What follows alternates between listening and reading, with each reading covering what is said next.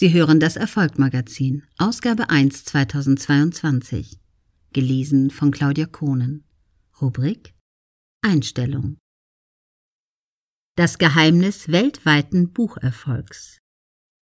Autor Dr. Dr. Rainer Zittelmann im Interview über das Schreiben, seinen internationalen Bucherfolg und den Kapitalismus.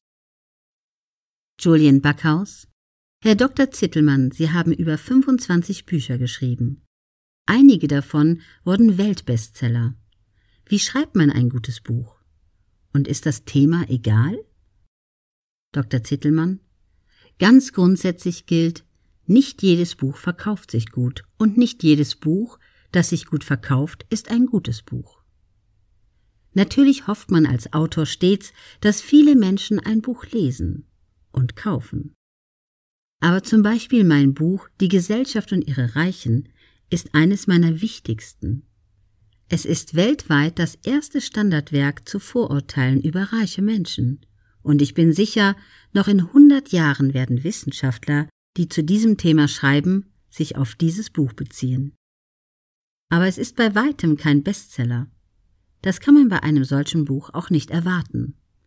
In Deutschland hat es sich nicht besonders verkauft, obwohl der Spiegel einen positiven Vier-Seiten-Artikel dazu gebracht hatte. Und auch die Welt, die FAZ, die Neue Züricher Zeitung und andere Medien positiv berichtet haben.